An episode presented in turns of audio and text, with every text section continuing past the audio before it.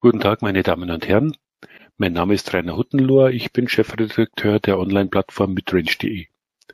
Im heutigen Podcast widmen wir uns dem Thema Bedrohung durch Ransomware. Dazu hat unser Team Herrn Klaus Gehry eingeladen. Er ist Vice President und General Manager für den Bereich Network Security bei Barracuda. Hallo Herr Gehry, schön, dass Sie, dass Sie mit von der Partie sind. Ja, vielen Dank. Freut mich, dass ich heute hier äh, mein Wissen teilen kann mit unseren Zuhörern. Und äh, bin heute aus Innsbruck zugeschaltet, äh, wo wir unseren Entwicklungssitz haben in Zentraleuropa. Wunderbar, Herr Gehrig. Herr Gehrig, praktisch alle Vorhersagen für das Jahr 2022 sehen im Ransomware-Umfeld eine massive Bedrohung für Unternehmen jeglicher Couleur, aber auch für Regierungsstellen und Behörden. Warum wird uns dieses Thema auch über die nächsten Jahre noch so massiv beschäftigen? Naja, weil die Voraussetzungen, damit viel Geld verdienen zu können, sich nicht äh, fundamental verändern werden in Zukunft. Also der, der, der eine Faktor, der Mensch, äh, der umfassend digital und die Unternehmen, die digital vernetzt sind und so kommunizieren, stellen natürlich wunderbare Angriffsfläche dar und das wird sich nicht ändern. Und das äh, zweite Element, das hier also den Angreifern in die Hände spielt, sind Schwachstellen in den Anwendungssoftwarebestandteilen, teilweise auch sehr äh, lang schon dort befindliche historische. Wir haben jetzt gerade das äh, ganz aktuell den Fall mit dem Log4j gehabt, also wo viele Anwendungen betroffen worden sind, die werden nicht so schnell verschwinden und dementsprechend ist also die, die Möglichkeit, äh, hier entsprechende Angriffe zu starten, ungemindert vorhanden und äh, das dadurch, dass sie auch sehr profitabel funktioniert für die Angreifer, wird es dementsprechend keine Motivation geben, das äh, zu unterlassen. Mhm. Wie technisch ausgefuchst müssen denn die Angreifer sein, äh, wenn sie Ransomware für ihre Zwecke nutzen wollen? Ja, ich glaube, man muss sich mal vielleicht zunächst von dem Bild lösen, dass der Angreifer, was ein bisschen so klingt, wenn Sie die Frage stellen, eine Person ist. Sie sind Organisationen, es ist organisierte Kriminalität und eine entsprechende Wertschöpfungskette äh, mit äh, auch einer sehr hohen Spezialisierung, die da dahinter liegt. Äh, die Ransomware, wenn sie mal wirkt, ist und für sich nicht so kompliziert. Also die Komplexität ist relativ gering, Verschlüsselungssoftware, die dann ausgebracht wird. Die Frage ist eher, und da liegt ein bisschen die Kunstfertigkeit drin, wie kann sie dorthin gebracht werden im Unternehmen, wo sie also den meisten Schaden anrichtet. Und da spielen viele Vektoren eine Rolle, aber der, der vordergründigste ist natürlich E-Mail. Äh, das sind Passwörter und es ist der Mensch als Nutzer, der natürlich hier äh, un, unfreiwillig Hilfestellung leistet, um die Schadsoftware an den Punkt zu bringen, wo sie sich dann wirklich auswirkt. Mhm. Es geht ja bei derartigen Aspekten immer auch um das Kosten-Nutzen-Verhältnis. Wie sieht es denn bei diesen Ransomware-Angreifern aus? Man hört ja auch zum Beispiel von Ransomware as a Service, sodass die Leute recht einfach sich dieser Thematik, sag ich jetzt mal, bemächtigen können, selbst wenn sie nicht so ja. äh, große Ressourcen selbst vorhalten. Ja, eben weil es dahinterliegend eine, eine, eine ganze Industrie gibt, die natürlich Systeme auch äh, zur Miete freigibt oder wo man relativ, relativ elegant an, an Bausteine kommt, die man gar nicht mehr selber bauen muss. Das, da haben Sie vollkommen recht. Äh, das Kosten-Nutzen-Verhältnis ist eben für den Angreifer ziemlich gut. Es gibt relativ viele mögliche Opfer. Es gibt ähm, relativ wenige Kosten im Betrieb. Äh, vielleicht, wenn man es das ist aber eher fast schon ein Spezialwahl, eher sehr punktuell gezielt auf einzelne Unternehmen abgesehen hat, hat man einen höheren Aufwand natürlich. Ähm, aber an und für sich ist das Erpressungsgeschäft dadurch, dass es online funktioniert, keine vor Ort äh, Präsenz notwendig ist, ist sehr gut skalierbar und damit äh, relativ risikoarm. Das macht es natürlich attraktiv, aber vom Konzept her reden wir von Dingen, die wir eigentlich, mit denen wir gut vertraut sind, also aus dem guten alten Schutzgelderpressungsgeschäft, das halt in der Straße ums Eck in vielen Ländern der Welt einfach immer passierte und immer noch passiert. Das ist relativ aufwendig im Vergleich dazu. Äh, schützen kann man sich aber natürlich trotzdem gegen, ich würde sagen, gerade die gestreuten Angriffe, weil auch hier, ähnlich wie beim Mietshaus, wenn Sie als Einbrecher natürlich da reingehen, dann sind die Türen, die nicht sehr stark gebaut sind und leicht zu überwinden sind, attraktiver wie die starken. Also man kann schon mit einem vernünftigen Aufwand seine eigene Risikoposition hier mhm. massiv verbessern. Jetzt sind wir schon bei der Vorbeugung gegen diese Angriffe. Welche Schritte empfehlen Sie denn da generell, damit Unternehmen oder Behörden entsprechend gerüstet sind? Ja, es sind wahrscheinlich drei Punkte, die immer wiederkehrend sind. Einerseits ist natürlich der Schutz der Zugangsdaten der Mitarbeiter. Eben der Mitarbeiter als Einfallstor ist, ist eine, eine Hauptquelle für Ungemach, das am entstehen kann als Unternehmen. Äh, und da ist natürlich das, das Phishing von Zugangsdaten äh, ein, ein Hauptproblem. Also da muss man einfach sich was überlegen, dass man da ein bisschen besser geschützt ist. Das zweite ist natürlich ein, auch ein Dauerthema seit, seit Jahrzehnten fast schon. Das sind natürlich die Anwendungen, die direkt im Internet stehen. Das ist speziell die Web-Anwendungen, mit denen man Unternehmen, Unternehmen kommunizieren mit ihren Kunden, mit anderen Unternehmen. Die sind natürlich zugänglich und da gibt's, gab es immer Schwachstellen. Ähm, und dann am Schluss natürlich als, äh, äh als, als, letzter Punkt, auf den man Auge merken soll, dass funktioniert die Datensicherung, äh, Datensicherungskonzept und ein Wiederherstellungskonzept. Ähm, und vielleicht nicht für alle Unternehmen ein Thema und nicht für die Behörde, aber für Unternehmen und speziell in Deutschland haben wir sehr starken Mittelstand, die ja im produzierenden Sektor natürlich unterwegs sind. Äh, dass diese Wiederherstellungskonzepte sich auch auf die Anlagensteuerungen beziehen sollten, weil das ist ein neues Thema, dass nicht nur die PCs im, im Büroumfeld, im Office-Umfeld betroffen sind, sondern zunehmend eben auch Produktionslinien befallen werden. Und das ist natürlich, packt ein Unternehmen, äh, ich würde sagen, noch viel mehr an der Wurzel und erhöht natürlich dann das Druckpotenzial, das der Angreifer hat. Mhm. Lassen Sie mich bei diesen drei Punkten mal ein bisschen nochmal nachfragen. Speziell Schützen der Zugangsdaten. Was empfinden Sie da als besonders wichtig? Eine vernünftige Passwortpolitik äh, zu haben. Natürlich einerseits, es gab lange Zeit den, den Ansatz, äh, die, die, die Menschen zu ärgern mit, äh, mit zunächst einmal mit sehr langen Passwortvorgaben, also lange Passworte mit komplizierten Strukturen und dann noch vielleicht eine Änderung drauf alle sechs Monate, äh, sechs Wochen. Da passt sich der Mensch natürlich ganz schnell dran an und äh, adaptiert äh, seine Strategien. Das heißt, das ist übelst das natürlich aufschreiben und irgendwie hinkleben. Ähm, es gibt aber andere Varianten, die Sie ebenfalls eingeschliffen haben, vor allem die, die häufige Wiederverwendung ein und desselben Passworts an mehreren Stellen und dadurch ist natürlich die Wahrscheinlichkeit, dass das irgendwo aufkommt und dann sehr gut äh, eben von einem Angreifer auch anderswo verwendet werden kann, hoch. Ähm, andere Strategien sind sowas kompliziertes Passwort, aber dann hängt man einfach eine Ziffer hinten an und nummeriert so schön durch und auch das ist was, was natürlich äh, dann ausgenutzt wird bei so Passwortattacken. Also gutes Passwort ist sinnvoll, der Wechsel der, der allzu rasche Wechsel ist nicht so sinnvoll. Da wäre es besser, einen zweiten Faktor dazu zu nehmen. Äh, also im beruflichen Bereich auf jeden Fall über eine Multifaktor-Authentifizierung zu gehen, die dann übers Handy funktionieren kann. Und da gibt's, da gibt's also auch Tools, die man, die, die relativ äh, leicht verwendbar sind und, und sehr gut äh, für verschiedene Plattformen zur Verfügung stehen, wie Microsoft Authenticator oder Google, Authenticator, wenn hier einfach Beispiele. Ähm, das ist also nicht sehr komplex. Dennoch, äh, was fortlebt, ist natürlich die, ähm, die, die Empfehlung, natürlich Passworte nicht zu teilen. Ähm, mhm. Speziell beruflich und privat äh, sollte man auf jeden Fall trennen, weil ähm, auch wenn es nur ein Faktor ist, aber natürlich schon mal Fuß in der Tür und je weniger man hier äh, einfach anfällig hat, um Fälligkeit hat seitens der Mitarbeiter hier dem, dem Angreifer also eine Chance zu geben, umso besser. Mhm. Der zweite Punkt, den Sie aufgeführt haben, waren ja die Webanwendungen. Wie sehen denn da die Angriffsvektoren aus? Naja, da gibt es einerseits natürlich wieder den Menschen, also das heißt der Administrator, der administrativen Zugang hat und dessen, dessen Zugangsmöglichkeiten. Das ist eine relativ ähm, einfach zu schließende Lücke, würde ich sagen.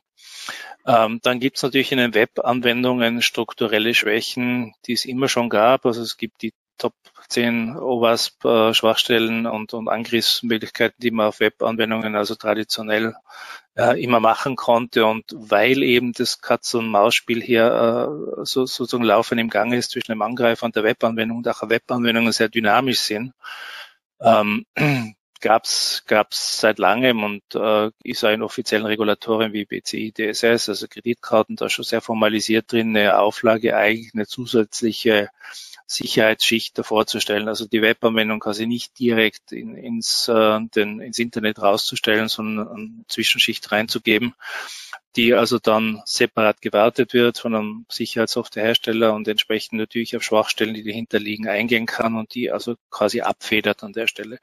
Das wäre meine Empfehlung. Das kann man mittlerweile also auch neuzeitlich äh, als, als Service konsumieren. Es ist also nicht unbedingt äh, was, wo man zum Experten werden muss oder sich auch vorab also zu einer Kaufentscheidung durchhängen muss. Man kann es also wirklich im Mietmodell nehmen. Und die, die Möglichkeiten, die heute sind, sind auch sehr verträglich und äh, konfigurativ weniger aufwendig, sodass das einem sagen wir, kleineren Unternehmen zumutbar ist.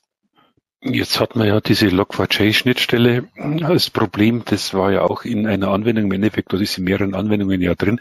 Mhm. Kann man, wie kann man denn da generell diese Anwendungen davor schützen, dass es zu derartigen Ausnutzen von Schwachstellen kommt, die in solchen Bibliotheken dann enthalten sind, die man an sich ja so gar nicht kennt? Naja, bei der, bei der Log4j war das natürlich ein Branchenproblem. Das ist jetzt also ein, ähm, aus aktuellem Anlass natürlich sehr, sehr im Vordergrund, aber das ist eins der schwierigeren, weil hier die gesamte Softwareentwicklungsbranche natürlich im Prinzip ein Open Source äh, Konstrukt verwendet hat, das also aber an sehr wichtigen zentralen Stellen. Äh, dass das dann irgendwann vom Design her ein Problem in sich getragen hat, das ist eine sehr neue Erkenntnis und die hat sich dann auch brutal in der Fläche bei ganz, ganz vielen Anwendungen natürlich ausgewirkt. Äh, wiederum ist es so, wenn man was davor stehen hat, ähm, dann kann dieses entsprechende System natürlich mit neuen Informationen abgedatet werden. Das heißt, es gibt natürlich entsprechende Erkennungsmöglichkeiten für Angriffe, die auf diese Schnittstellen gefahren werden und ich können die mit dem System davor abgefangen werden. Und da ist die Reaktionsfähigkeit natürlich meistens schneller als in der eigenen Webanwendung, wo man dann im Prinzip äh, Software-Updates machen müsste, austauschen müsste. Äh, und das ist bei vielen Anwendern wahrscheinlich nicht möglich, wenn sie und sie dann einfach hinten nachhinken oder Abhängigkeiten haben von Dritten, die das machen müssten. Also wiederum spricht es dafür, äh, ein bisschen ein professionelles Sicherheitskonzept darzustellen und dann einfach davon zu profitieren, dass es hier Profis gibt, die die Schwachstelle so schnell wie möglich natürlich schließen können. Mhm. Sie haben als dritten Punkt äh, das Sichern und Wiederherstellen der Daten angeführt. Wie sollte denn so eine, eine passende Backup- und Restore-Lösung aussehen, die in diesem Fall dann praktisch einspringen kann? Ja, das ist zunächst einmal muss sie funktionieren.